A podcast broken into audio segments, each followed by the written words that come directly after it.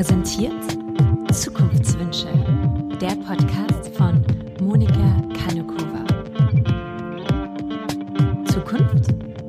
Einmal um die Ecke gedacht.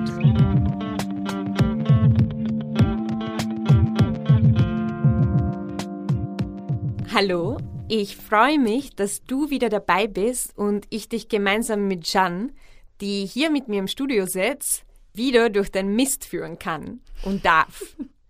Weil es geht heute wieder um Müll, weil Müll ja wirklich überall ist. Und es in großen Teilen Verpackungsmüll ist, was uns auch schon zum Thema der heutigen Folge bringt. Ursprünglich hatte ich dieses Thema für nur eine Folge geplant gehabt. Dann ist aber irgendwie klar geworden, dass wir auf jeden Fall mehrere Folgen daraus machen müssen, und jetzt sind sogar vier Folgen draus geworden. Ja, weil da eben einiges mitzunehmen ist. In diesem ersten Teil wird es um die Missstände bei Verpackungen gehen. Dabei werde ich euch erklären, warum ich mir wünsche, dass Verpackungen einheitlich und vor allem auch ganzheitlich recycelbar sein sollten. Und noch viel mehr auch wirklich umweltfreundlich. In dieser Folge werde ich euch spezifisch mehr über die Vorteile und Nachteile von Plastik, die Vor- und Nachteile von Bioplastik und eben auch die Vor- und Nachteile und die Schwierigkeiten und Herausforderungen von Glas besser beleuchten. Im zweiten Teil, also in zwei Wochen, werde ich mehr auf die Rolle von Design im Verpackungsbusiness eingehen. Dafür habe ich auch mit Katrin Oeding gesprochen, Sie ist eine etablierte deutsche Designerin und auch die Initiatorin der Marke Stop the Water While Using Me. Vielleicht kennen die ja manche. Teile von diesem Gespräch bekommt ihr dann auch in der nächsten Folge zu hören. Im dritten Teil stelle ich euch einige Unternehmenskonzepte vor. Es sind Unternehmen, die Logistik und vor allem die nötige Verpackungsinfrastruktur einfach völlig neu denken. Davon kann man sich so gut inspirieren und es gibt so viel Optimismus zu sehen, was da eben auf uns zukommt. Im vierten Teil werden wir uns dann damit befassen, wie wir Verpackungen aus unserem Leben verbannen können. Oder, naja, sie zumindest einfach stark eingrenzen. Der Grund, weshalb wir diesen Themenschwerpunkt in vier Teile aufgesplittert haben, ist, weil Müll eben so ein gewaltiges Thema ist und Verpackungsmüll, ja, macht da einen großen Teil davon. Weil, und hier kommt schon die erste Zahl, heutzutage 300 Millionen Tonnen Plastik produziert werden pro Jahr. Davon werden 30 Prozent unmittelbar nach dem Verbrauch entsorgt. Das heißt Einwegverpackungen. 300 Millionen Tonnen Plastik, wovon 30 Prozent Einweg sind, klingt so wahnsinnig groß und so wahnsinnig überwältigend. Immer wieder kommt man dann auf sich zurück und denkt sich so, naja, aber pff, was heißt so eine große Zahl überhaupt? Ich frage mich immer, wenn ich so große Zahlen höre, welche Rolle ich da als Mensch spiele. Weil die Zahl ist so gigantisch, es ist hart sich vorzustellen, wie viel das überhaupt denn ist. Während meiner Recherche habe ich einen sehr interessanten Vergleich gefunden. Eine Tonne kann mit einer Palette Bananen verglichen werden. Und mit 300 Millionen dieser Bananenpaletten könnte man die Welt 7,5 Mal umkreisen. 7,5 Mal. Also ich weiß noch immer nicht so ganz, was es heißt, die Welt auch nur einmal umzukreisen. Und naja, natürlich schon gar nicht mehr siebeneinhalb Mal umzukreisen. Wenn ich mir aber denke, dass 30 Prozent Einwegverpackungen sind, also zweieinhalb dieser Weltreisen, fühlt sich das noch immer einfach so gewaltig viel an. Was könnte man also rein praktisch machen, um eben diese Menge zu minimieren? Bei der Zahl 300 Millionen Tonnen Kunststoff fühlt man sich durchaus hilflos als würde unser eigener Beitrag wenig nutzen. Aber ich bin dann irgendwie doch noch auf eine andere Zahl gestoßen, nämlich, dass die durchschnittliche Menge Mülls, und jetzt spreche ich nicht mehr allein von Plastik, also wirklich Müll, dass eben ein durchschnittlicher Deutscher, was auch immer das ist, aber ein durchschnittlicher Deutscher ungefähr bei 626 Kilogramm Müll pro Jahr liegt. Die Statistik ist von 2016, aber das ist jetzt auch noch nicht so lange her. Das heißt, ungefähr so viel Müll produziert man, wenn man in Deutschland lebt.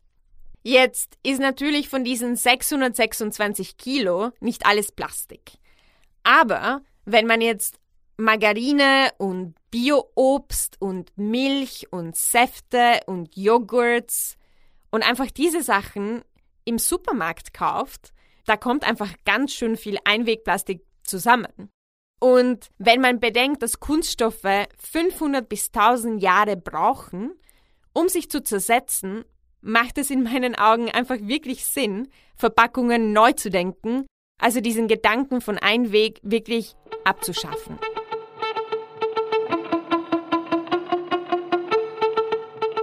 Ich weiß, dass jetzt viele wahrscheinlich einwenden würden, dass sie recyceln. Ja, das tue ich natürlich auch. In Deutschland tut das ja wirklich fast jeder, glaube ich.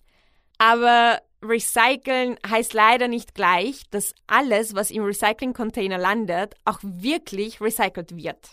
Jetzt muss ich auch an die echte Recyclingquote, ja, die muss ich jetzt mal ansprechen, weil die Zahlen, die ich diesbezüglich gefunden habe, eigentlich wirklich schockierend sind. Dazu gibt es einige tolle Artikel beim Deutschen Umweltbundesamt und ebenso beim Spiegel und mehr dazu wird euch jetzt Jean sagen. In Deutschland liegt die offizielle Recyclingquote bei 39 Prozent. Zieht man jedoch die Materialien ab, die eigentlich nicht recycelt werden können und auch die Exporte verschiedener Materialien in Länder wie Malaysien, was übrigens gang und gäbe ist und es leicht macht, unseren Müll zu vergessen, sinkt die Quote schnell auf 17 Prozent. Dann muss man noch die echte Recyclingquote erwähnen, Echtes Recycling heißt, dass ein Produkt zu einem Produkt gleichen Wertes, also etwas Gleichwertiges, dass es zu so einem Produkt umgewandelt wird. Wenn wir von echten Recycling sprechen, sind wir nicht bei 17 Prozent, sondern dann sind wir bei 5,6 Prozent und das ist deutlich weniger. Also ich dachte, und da wird mir jeder zustimmen, 5,6 ist ja nicht besonders viel. Vor allem, weil wir hier von den Zahlen Deutschlands sprechen, also des Landes, was sich wirklich selbst sehr gerne als Recycling-Weltmeister sieht. Natürlich ist Deutschland nicht das einzige Land, wo dem so ist. Die Zahlen aus den USA schauen da recht ähnlich aus. In den USA sagen 75 Prozent der Menschen, dass sie recyceln. Trotzdem landen immer noch 75 Prozent der Kunststoffe auf Mülldeponien. Nur 9% werden tatsächlich recycelt. Und diese 9% sind nicht die echte Recyclingquote. Das ist einfach nur die Recyclingquote. Also ist die Zahl wahrscheinlich noch sehr viel mickriger. Jetzt fragt man sich natürlich, warum diese Zahlen so schlecht sind, warum sie niedrig sind. Das ist natürlich eine berechtigte Frage. Nur wird es genau da etwas komplizierter, weshalb ich auch etwas langsamer sprechen werde. Also Jetzt ist die Problematik eigentlich eine Problematik von dem, wie Materialien zusammengesetzt werden. Es kann nämlich nicht jeder Kunststoff recycelt werden. Wenn wir jetzt Plastik nehmen, gibt es da schon vehemente Unterschiede, zu denen euch Jeanne ganz kurz etwas erzählen wird. Die schwarzen Kunststoffe, die man vor allem von den Fertigprodukten für die Mikrowelle kennt, können nicht recycelt werden weil sie nämlich aus einem ganz billigen Plastik sind. Strohhalme und Ohrenstöpseln können ebenfalls nicht recycelt werden. Dann gibt es wiederum Plastik, das zwar wiederverwendet werden könnte, aber so stark mit Chemikalien wie BPA oder Weichmachern voll ist, dass dieses Plastik auch nicht wiederverwertet werden kann. Und dann gibt es noch den Fall, wo der Kunststoff selbst zwar recycelt werden könnte, aber die Gemeinden haben nicht die nötige Infrastruktur, um das Plastik ordentlich zu trennen und zu recyceln. Das führt dann natürlich auch dazu, dass Plastik auf der Mülldeponie landet. Ja, jetzt haben wir so einige Nachteile von Plastik aufgezeigt. Aber man muss auch sagen, dass Plastik teilweise unberechtigt so einen schlechten Ruf hat weil eigentlich ist Plastik schon ein sehr tolles Material, nur wird Plastik einfach sehr oft falsch eingesetzt. Plastik ist ja vor allem so toll, weil es ein sehr vielfältiges und auch sehr kostengünstiges Material ist, was eigentlich mit der fehlenden CO2-Steuer zu tun hat. Definition. Die CO2-Steuer, auch Kohlenstoffsteuer, im englischen Carbon Tax, ist eine Umweltsteuer auf die Emissionen von Kohlendioxid und gegebenenfalls auch anderen Treibhausgasen. Ziel einer solchen Steuer ist es, die aus diesen Emissionen resultierenden negativen Auswirkungen, insbesondere die globale Erwärmung und die Versauerung der Meere, mit Hilfe eines höheren CO2-Preises zu verringern. Den Verbraucherinnen und Unternehmen sollen die Kosten für die verursachten Klimafolgen durch ein deutliches Preissignal mitgeteilt werden. Damit soll ein wesentlicher Beitrag zur Senkung der CO2-Emissionen und damit zur Stabilisierung des Kohlenstoffdioxidgehalts in der Erdatmosphäre geleistet werden. Ohne einer CO2-Steuer wird Plastik auch billig bleiben. Und das ist auch, warum das Material so beliebt wurde. Denn oft ist es teurer, vollständig zu recyceln, statt eben Neuplastik zu machen. Wenn man also weiß, Plastik ist günstig und dann noch einbezieht, dass Plastik die Waren, die wir kaufen, einfach schützt. Bei Lebensmitteln verlängert Plastik die Haltbarkeit, bei medizinischen Produkten hält Plastik Schmutz fern und bei Marken hilft ja so eine Verpackung ja, es besser zu vermarkten und eben von der Konkurrenz zu differenzieren. Aber eben, im Moment ist Plastik meist Einwegmaterial. Ja, es tut sich ja jetzt auch in dieser Industrie etwas. Mittlerweile werden ja Biokunststoffe immer sichtbarer. Nur auch die haben keinen ökologischen Vorteil. Das kann man auch so auf der Webseite des deutschen Umweltbundesamts nachlesen. Und da steht nämlich Folgendes. Durch den Anbau und die Verarbeitung von Pflanzen für diese Verpackungen versauen Böden und eutrophieren Gewässer stärker als durch die Herstellung herkömmlicher Kunststoffverpackungen. Zudem entstehen höhere Feinstaubemissionen. Auch die vermehrt angebotenen Bioplastiktüten haben damit keinen Umweltvorteil. Und noch kurz zur Erklärung.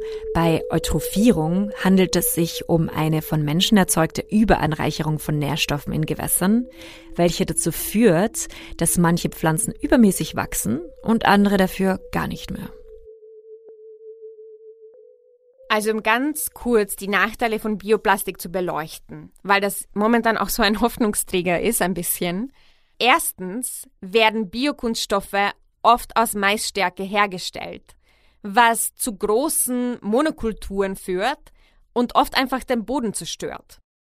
Das heißt, es ist kein Material, das man unbegrenzt verwenden kann. Und zweitens, das habt ihr ja schon gehört in der ersten Folge, wo es ums Kompostieren geht. Das betrifft ja vor allem diese Abfallsäcke, die aus Biokunststoffen gemacht werden. Die allgemeine Wahrnehmung ist so ein bisschen, naja, die kann man gemeinsam mit den Lebensmittelresten entsorgen, eben in der Komposttonne. Das Schwierige dabei ist, dass diese Biokunststoffbeutel, um sich zu zersetzen, also die brauchen ungefähr 12 bis 15 Wochen. Und diese Abfallsortiersysteme, also diese Kompostierungsanlagen, die haben einen Rhythmus von circa sechs Wochen. Ja, das heißt, die müssen einfach viel schneller verarbeiten, als diese Beutel brauchen. Und was dann am Ende passiert, ist, dass diese Beutel rausgefischt werden müssen und dann erst wirklich verbrannt werden. Das heißt, man hat sich so unnötig diese Mühe gemacht, die zu, ja, die zu sortieren und dann woanders hinzugeben, weil am Ende des Tages bringt's einfach nichts. Und das Zweite, was man über diese Beutel sagen muss, ist, da man sie ja auch nicht recyceln kann, weil sie ja dafür gemacht sind, dass man sie, ja, dass man sie kompostiert, wenn man diese Zeit dafür hätte. In der gelben Tonne, da gehören sie einfach auch nicht hinein, weil sie eben nicht recycelt werden können. Das heißt, zum jetzigen Zeitpunkt führen diese Biokompostbeutel in unserem System, wie es aufgebaut ist, eigentlich zu mehr Problemen, als sie wirklich Gutes tun.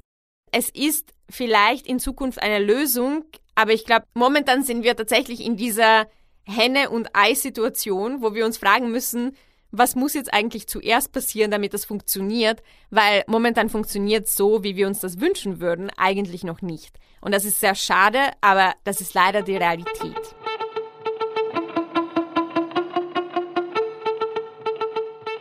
Und das bringt mich auch schon zum Glas. Nämlich, jetzt würde man automatisch sagen, okay, also warum denn nicht Glas, richtig?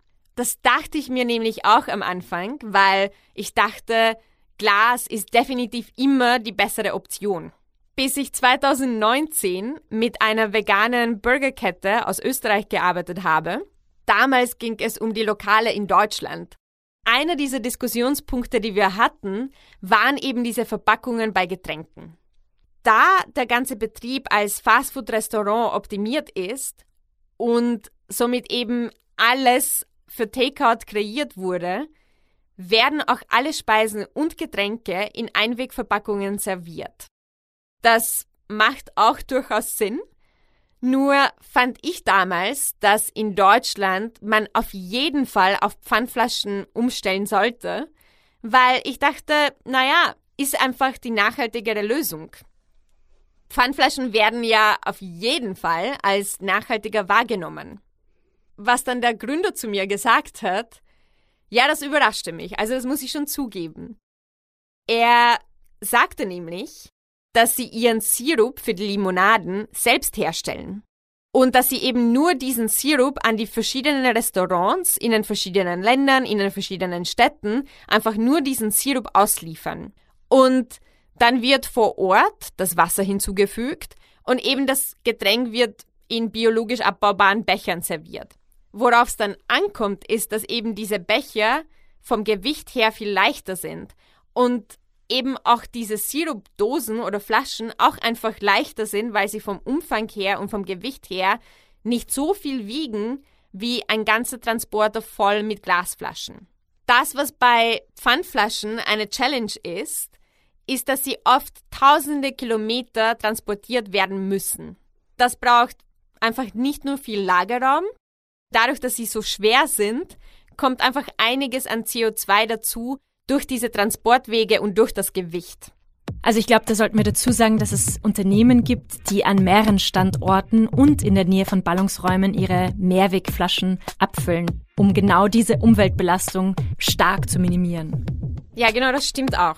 Also wenn man das Gewicht bedenkt, dann gibt es durchaus Fälle, wo Plastik bzw. Biokunststoff durchaus nachhaltiger sind als eben Glas. Mehrwegglas wird ja noch zusätzlich gewaschen und das ist natürlich auch Energieaufwand.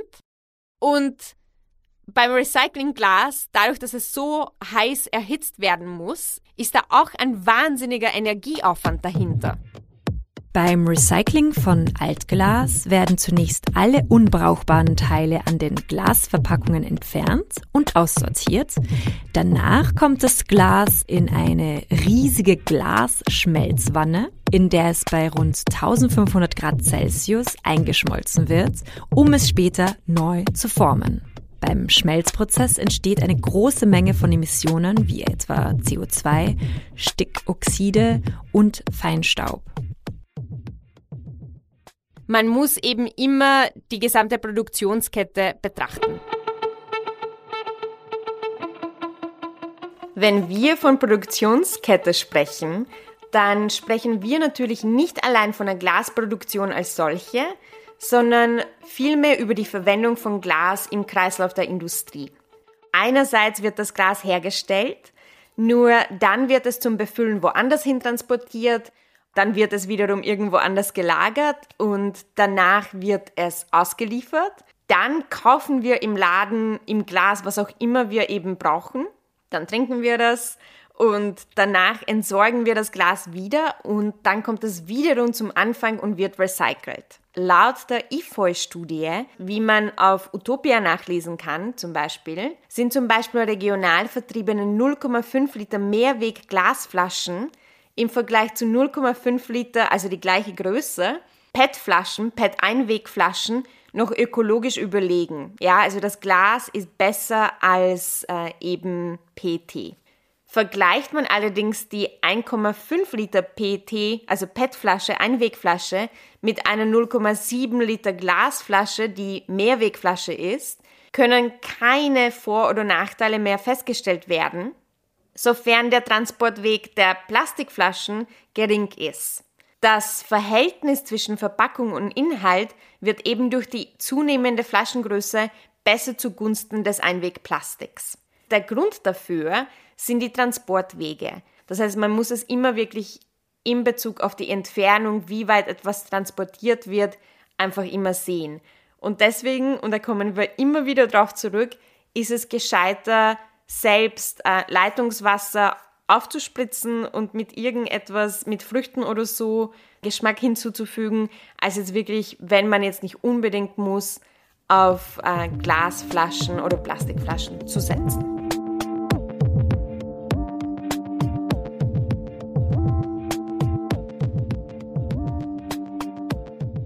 Aber ja, im Prinzip geht es ja darum, man muss auch Logistik und eben Verpackungsdesign völlig neu denken.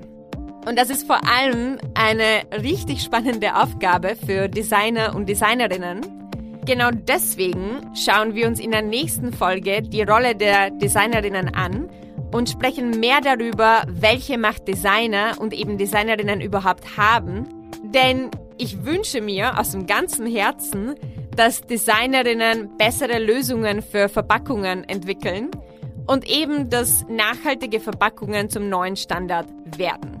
Und das gibt's dann in der nächsten Folge. Danke fürs Zuhören. Tschüss. Das war die dritte Folge von Zukunftswünsche. Wie ihr wisst, könnt ihr uns eure Zukunftswünsche auch schicken. Und zwar beispielsweise auf Instagram unter ohwow-eu Heute haben uns auch schon einige Zukunftswünsche erreicht. Mein Zukunftswunsch wäre, wenn ich in den Supermarkt gehe und nicht diese vielen Plastikfackeln vorfinden würde, die mich extrem stören. Ich würde mir wünschen, dass man andere Verpackungsmöglichkeiten für Nahrung findet, wie zum Beispiel Papier, so wie es auch schon in kleineren Bioläden gibt. Das wäre mein größter Wunsch. Dankeschön. Mein Zukunftswunsch wäre mehr Grün in der Stadt. Wenn ihr uns unterstützen wollt, teilt diesen Podcast. Share the love, share the knowledge. Abonniert diesen Podcast, schreibt uns Kommentare auf Apple Podcast bzw. auf iTunes. Macht beispielsweise einen Screenshot von diesem Podcast und teilt ihn auf euren Kanälen. Das hilft uns immer sehr. Und wir freuen uns immer, wenn wir von euch hören, also schreibt uns gerne jederzeit. Danke und bis in zwei Wochen. Bleibt gesund. Zukunftswünsche.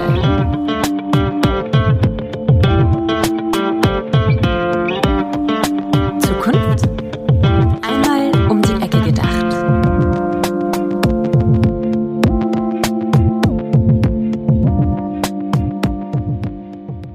Dieser Podcast wurde präsentiert von Oh, wow.